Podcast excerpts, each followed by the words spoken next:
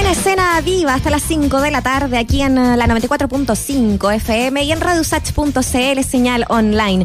3 con 37 minutos, momentos para hablar de Soledad Escobar. ¿De qué se trata esto? Bueno, es eh, una identidad que reúne eh, cuatro relatos distintos. Y es que, de alguna manera, con cuatro dramaturgos, Isidora Stevenson, Carla Zúñiga, Bosco Cayo y Gerardo Oettinger, van a eh, hacer cuatro actrices también este, este mismo ejercicio de poder ponerse en una sola identidad y hacer este trabajo. se trata de, por ejemplo, Tamara Costa, Alexandra von Hummel, Alejandra Oviedo y Andrea García Huidobro, quien además de alguna manera dirige todo este trabajo y es eh, protagonista. Eh, y hoy día nos acompaña al teléfono. Ya la saludamos, bienvenida. Un gusto que estés con nosotros en Escena Viva y podamos hablar de este eh, trabajo teatral que presentaremos esta semana. ¿Cómo estás? Hola, bien, ¿y tú? Hola Andrea. Hola, ¿cómo pues. están? Bien, gusto de saludarte Andrea. Igualmente, gracias por la invitación. Al contrario, eh, un gusto hablar contigo sobre todo este ejercicio que, como bien describía la Muriel, eh, es como bien, eh, no sé, novedoso, interesante y parte de la tesis de esta reflexión en torno al cotidiano desconfinado. Explícanos eso, por favor, para poder entenderlo. Mira, empezamos a, trabajar con la Alexandra von Hummel y la Alejandra Oviedo con la idea de poder configurar un texto eh, para poder eh, hablar de qué pasaba con este terror de volver eh, a, lo, a este terreno incierto post pandemia que si bien cuando comienza la pandemia todos empezamos con un miedo de cómo se hace esto de estar encerrado pero algo pasa que nos acostumbramos y después no sabemos cómo volver. Entonces nos pareció interesante poder convocar a cuatro dramaturgos y dramaturgas y que cada uno pudiese eh, instalar su visión en el texto sobre este terror de, de volver, de volver a, lo cotidiano, de volver al trabajo, de volver a actuar también. Asumiendo eh, que asumiendo que el encierro representa como un, refugio, eventualmente, partiendo de esa tesis, ¿no? Pienso con esta cosa de, lo que se ha dado en llamar el síndrome de la cabaña, este como temor a salir de la casa, ¿no? ¿Qué, qué reflexiones llegaron? ¿A qué, qué verdad encontraron en este ejercicio de pensar en esto de volver a enfrentar la, la realidad o la fuera? Lo, lo, lo interesante es que todos y todas de alguna manera nos encontramos con, con un monstruo y conflicto interno mental, como este encuentro forzoso con, con nuestra conciencia, como que no nos quedó otra opción que conectarnos con nosotros mismos. Entonces, por eso también la idea de Soledad Escobar eh, una soledad que eh, interior eh, humana en la que todos nos encontramos, entonces pasamos a ser todos un poquito iguales. Y, está muy interesante porque eso ese, ese conflicto interno en, en estos monólogos se instala en, en, cuatro mujeres pero absolutamente diferentes la una de la otra con historias y tiempos distintos entonces si bien hay un conflicto un conflicto en común pero este habitan diferentes espacios. Eso, eh, quizás que nos puedas contar qué, realidades, porque desde ahí también el ponerse de acuerdo, cada uno eh, de los dramaturgos trabajó de manera aislada. Eh, ¿Cómo se, se hace también para poder desdibujar o dibujar a esta mujer en, distintas dimensiones, clases sociales, situaciones, en fin? Exacto. Bueno, nosotros hablamos con ellos, todos siempre por Zoom. Eh, hablamos con ellos y les, les eh, dimos estas, estas coordenadas un poco sobre el encierro, sobre el terror de volver, sobre la soledad eh, interior, también la cantidad de cosas que, que empiezan a aparecer en todos y todas de de querer hacer cosas, de darme cuenta que en realidad me gustan otras cosas, de relacionarme con mis hijos, ahora realmente los puedo ver porque tengo más tiempo para ellos y así es como una reconfiguración humana. Eh, entonces nos parecía interesante poder eh, estar tener cuatro monólogos en donde ese ese mm, murmullo mental eh, del encierro pudiese decirse. ¿Qué pasa si ese murmullo se conversa y se habla? Entonces aquí hay cuatro historias muy diferentes. Hay una historia que la interpreta la Alejandra Oviedo, que la escribe el Bosco Cayo, que es una mujer que trabaja en una fuente de soda en Coquimbo y en este mm, periodo de confinamiento decide hablar con el con un niño de 11 años, que también actúa un niño, eh, que es el hijo de su amante. entonces le, se confiesa y le cuenta. Entonces también aparece bonito eso porque también en este periodo de confinamiento aparece una inseguridad horrorosa, pero también eh, una seguridad de, ya, este es mi momento, ¿qué más puedo perder? Ahora quizás tengo que hacer y decir todo lo que quiero y todo lo que puedo. Eh, y así también los otros tres, hay otra mujer que está dejando un registro audiovisual porque siente que va a desaparecer y son sus últimos momentos de claridad eh, y de lucidez.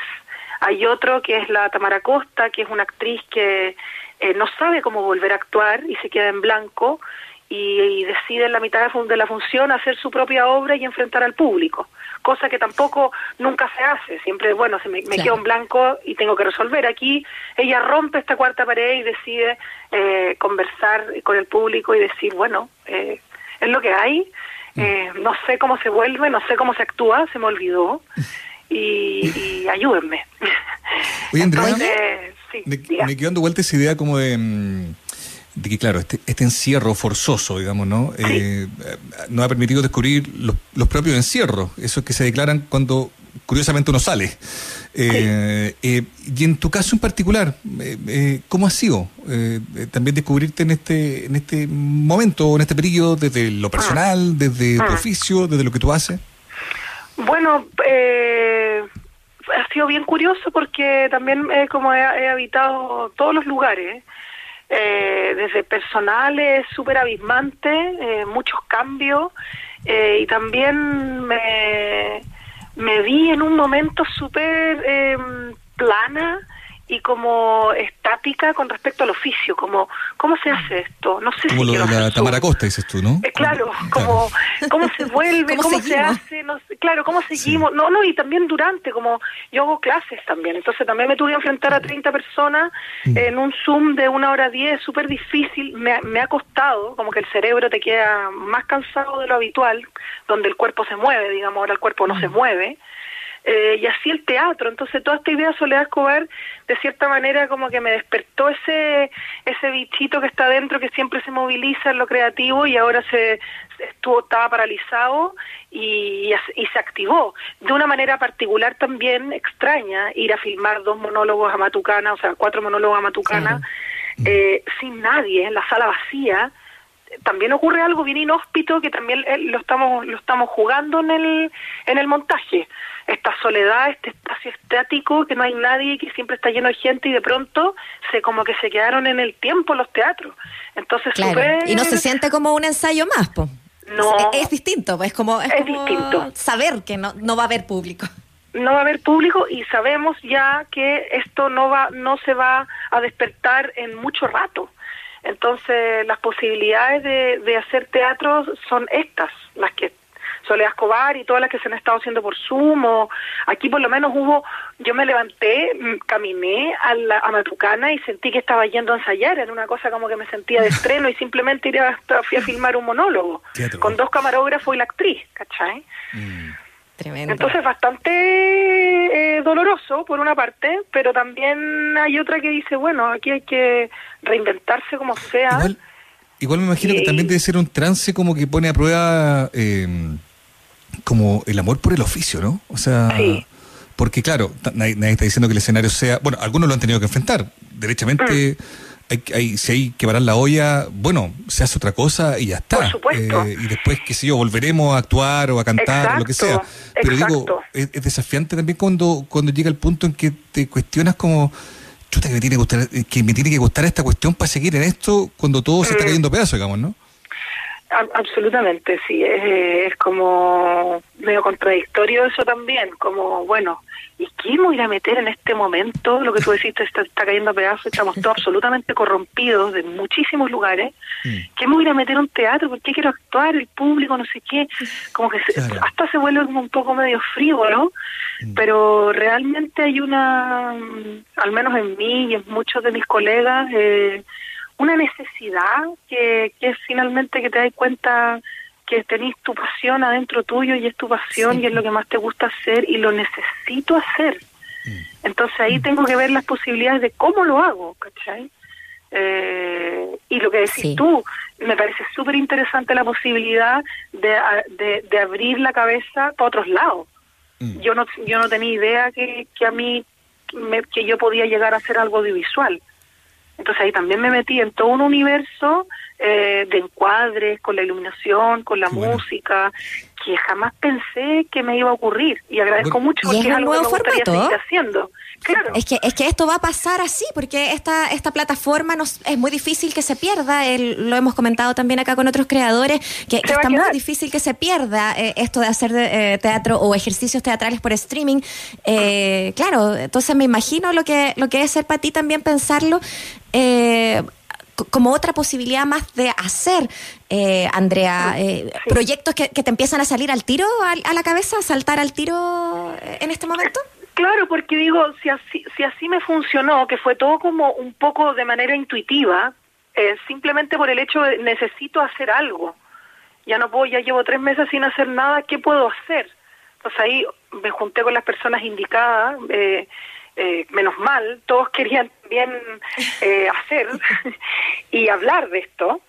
Y, y, bueno, y, y, me, funcionó. Siento que funcionó, eh, más allá de que si a ustedes cuando lo vean les guste o no les guste. Yo estoy hablando de un proceso que, que nos tuvo a todos trabajando en algo distinto, nuevo, y ya estoy pensando en poder hacer tal vez algo lo, mismo, pero no sé, con, con cinco actores, actrices de 80, ¿me entendí? O sea, como qué pasa con la vejez en este en este periodo y, y bueno, y así. Es infinito, pero pero me, me gustó lo audiovisual, me gustó haberlo podido experimentar. Eh, me, me, me, me quedé pensando en muchas cosas, me metí también en la edición, que era un mundo que jamás pensé que me iba a meter, entonces... gigante eso. Oye, Andrea, Andrea García Guidobro nos está acompañando. Les recordamos aquí en Escena Viva, estamos conversando con la actriz eh, y directora de teatro y directora también de este montaje que se llama Soledad Escobar. Pensaba en lo que significa este montaje, ¿no? De, este, este, miedo al desconfinamiento y que justamente hoy día se hable también eh, de empezar a eh, recobrar espacios de la cultura, salas, carpas, con aforo limitado, en algunas comunas solamente, en fase 4. ¿Cómo ves tú, a propósito de este, de este terror? que han trabajado con el equipo esta noticia? Mira, a mí me parece bien. Yo creo que va a costar, va a ser un, tránsito lento. Eh, y creo que eh, hay mucha gente que va a querer ver teatro, hay mucha gente que quiere salir y ver teatro, como también hay mucha gente que se va a demorar un montón en hacerlo. Entonces es más bien eh, la, el trabajo para uno. No yo no, sé, nosotros no tenemos la ilusión de que vamos a estar en un teatro con tanta gente, pero ya que haya un par de personas que quiera experimentar, estar en esta experiencia, porque va a ser una experiencia, eh, que haya que estén con metro de distancia, con mascarilla, eh, al aire libre, un espacio tal vez más no convencional, eh, abrirse a eso y, ver qué va pasando. Creo que eh, va a ocurrir, tiene que ocurrir, de una manera rara, lenta, como sea, pero pero tiene que empezar a pasar porque es un arte que, que es bien vivo y, no tenemos mucho mucho más que hacer. No, y es, y real lo que dices tú, ¿ah? eh, esto como que hay que abrazar la zozobra y, y bueno, eh, eh, la crisis, la crisis es siempre una oportunidad, digamos, ¿no? Esto sin sonar torpemente optimista y asumiendo que hay mucha gente que esto que uno como este, esta como romantización de la, de la cuarentena que hace uno que ha tenido la fortuna y el privilegio de poder hacer cuarentena claro contrasta con la gente que ha tenido que salir a la calle a ganarse los porotos y no, y no, no, tiene, opción de, de, guardarse ni pensar en su vida ni en cómo reinventarse. Pero pero hablando de esta situación que uno ha podido vivir claro esto de, de pensar el, el futuro o pensar lo que uno hace no sé, me imagino que Sandra eh, es algo como inesperado en la vida de uno. Yo creo que nadie imaginó que íbamos a tener un año en nuestras vidas, un año ah. de nuestras vidas activo, quizás laboralmente, en el que nos obligó la circunstancia a pensar en qué estábamos, hacia dónde íbamos, de lo mejor, insisto, puede ser un que después miremos como una oportunidad, ¿no? Claro, es total, y una oportunidad no solamente en el oficio, yo creo que es en todo el ámbito de cosas, lo personal, en las relaciones, amistad, amistades, eh, que, que, que, realmente te potencia, te dan ganas, ¿valía la pena salir a eso? Yo pensaba en mi hija, después de decir, pensar que eh, ellos eh, salían antes. A ellos quizás les va a pasar que van a salir a, a, reuniones, si es que, todo lo van a hacer por Zoom muchas veces. ¿Para qué? Como realmente el sentido va a tener cuando cuando cuando sea salir, que que que sea realmente necesario, ahí se va a salir. Entonces una cosa eh, bien curiosa, difícil, difícil. Súper difícil, pero es algo que abordar cuando pensamos en este montaje también que quisiera que nos dejaras también las coordinadas para que podamos estar presentes, pues una, una reflexión súper interesante de, diversas realidades, por lo demás, diversas realidades de mujeres, que sin duda lo hemos sabido, eh, ha acentuado ciertas brechas también en torno a lo laboral, en la casa. Bueno, hay tantas cosas que, que eh, poder eh, compartir con ustedes, así que te dejamos ahí para que nos des la invitación, las coordenadas para esta obra. Lo, bueno, que, ojalá se conecten eh, a la plataforma Matucana 100 para que puedan ver nuestro proyecto que se llama Soledad Escobar. Son cuatro monólogos interpretados por cuatro actrices diferentes, escritos por cuatro dramaturgos y dramaturgas diferentes, eh, desde el 22 de octubre al 8 de noviembre a las 8. Eh, pueden comprar packs de dos eh, monólogos, o sea, un día ven dos, al día siguiente ven dos dura 20 minutos cada uno. Estupendo. Andrea. Matucana 100. Matucana, sí, Matucana 100. Andrea, muchas gracias por la conversación y bueno, éxito. Ojalá que eh, sigamos sintiendo, ¿no? Que lo que estamos viendo es efectivamente una, una oportunidad, ¿no? Sí, muchas gracias a ustedes por la invitación y por eh, abrir el espacio de conversación. Que estén muy bien. Que les vaya muy bien. Chao. Gracias. Chao.